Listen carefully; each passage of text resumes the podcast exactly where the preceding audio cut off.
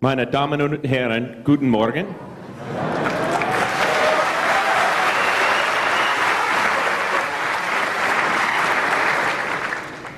Wir äh, sprechen bereits perfekt Deutsch. So, wir werden äh, ermöglichen es Ihnen, äh, Ihr Englisch zu üben.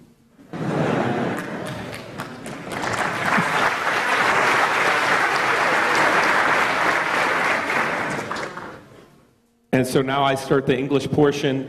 We would like to present our uh, crew, STS uh, 134. Uh, four of us made the trip, uh, two of us were unable to. Uh, we are traveling uh, all over the U.S. And, and actually the world, sharing our mission with various groups. But it's a great honor and privilege for us to share it here in Germany. We've had a wonderful time in Berlin, Aachen, and now uh, further south uh, here in Germany. It's been a wonderful trip, uh, and we're really excited to talk to university students. You know, we, uh, we were university students five or ten years ago, and uh, so we understand, we understand your pain. But we hope that you have fun over this next 30 minutes. We're going to share uh, our mission chronologically with slides, and then we have a nice video that's made by those very smart guys sitting over there. Uh, our video, we did work hard. However, um, uh, we, ha- we also shared a lot of the fun that we had um, in space as well. So here's the crew. Two of us you'll see are, are not with us today. Uh, Mark Kelly was the commander. He was a very strong commander, flew twice as a pilot and then twice as a commander. Uh, he actually has just put out a new book, uh, and uh, he has a lot of things going with his wife's health. Uh, you may have seen him on the news, and so uh, he wasn't with us, but he gives his best regards. And then the rest of us are, are up here, with the exception of Greg Chamitoff. Uh, he was one of our space opera- uh, spacewalkers and robotic arm operators. But everyone else is here. We're the uh, Star Trek copycats, uh, looking uh, like the next generation. Can we lower the lights uh, in the auditorium just a little? Lower the light lighting? Is that possible? Um, if, if, if there's anyone who knows how to lower the lighting, that would be great. All right. Well, this is a very interesting and fortunate photograph. Uh, when we were joining up to the space station, just uh, two days, a little over two days uh, after launch, and as we come up from under, the underside of the International Space Station, uh, uh, one of the astronauts took a photograph as we were joining.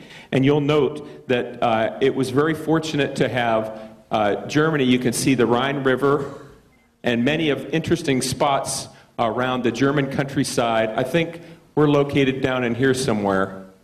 Uh, but uh, it's very interesting as we were passing right over Germany at that perfect time that we started our, uh, our fly around. I'm sorry, our uh, uh, rendezvous. Well, we were very proud on uh, Endeavour to bring AMS uh, aboard to the International Space Station. That was our primary uh, payload. However, we did other things as well. We were uh, the final uh, flight of Endeavour. Endeavour flew 25 times in her career over 20 years, and we were lucky enough to be aboard Endeavour on her final 25th flight. We also were the uh, 36th International Assembly Mission, International Space Station Assembly Mission. So, of the 36 missions it took to put the space station together, uh, we were the final one, and it was very interesting for us to announce uh, the uh, complete assembly of the space station. Now, you'll notice uh, we're blasting through the clouds there. We've only been going for about two minutes. The thrust is incredible, the vibration, the light. It's sensory overload as you jump off the ground in the, uh, in the space shuttle uh, as we launch. And this view was taken from an F 15 pilot, and I like F 15s, I used to fly them. And so my buddy was up there, probably a little bit bored, going, okay, what's going on? But then I guess it's not every day that a rocket starts flying through the, through the clouds and off uh, into space. It takes us about eight and a half minutes to, to accelerate to 28,000 kilometers per hour. So we're zipping around the Earth pretty quickly trying to catch up to the International Space Station. And so this is what the space station looks like from about maybe 10 kilometers away as we're approaching very fast. Of course, once we get up there, we touch to it very, very slowly. Here you can see a couple of the guys looking out the. Sh- this is the shuttle cockpit, and here's the International Space Station, now a lot larger in the overhead window. And now it's getting ever bigger. The International Space Station is about the size of two football fields, so it's a huge uh, uh, space station that you actually can see at nighttime with your eyes. And so, if you haven't seen the International Space Station uh, flying overhead at night, you ought to. I know it's cloudy often here in Germany, but you know, it's been very, very clear the last few nights for us. So I, I don't understand why we're so lucky. But I used to live here as a kid, so I remember the weather. But here's the, here's the structure of the International Space Station. These are the solar arrays, and these are the modules, the ATV all the way on this end, all the way over to uh, the uh, laboratories on the U.S. side. We're going to attach right there.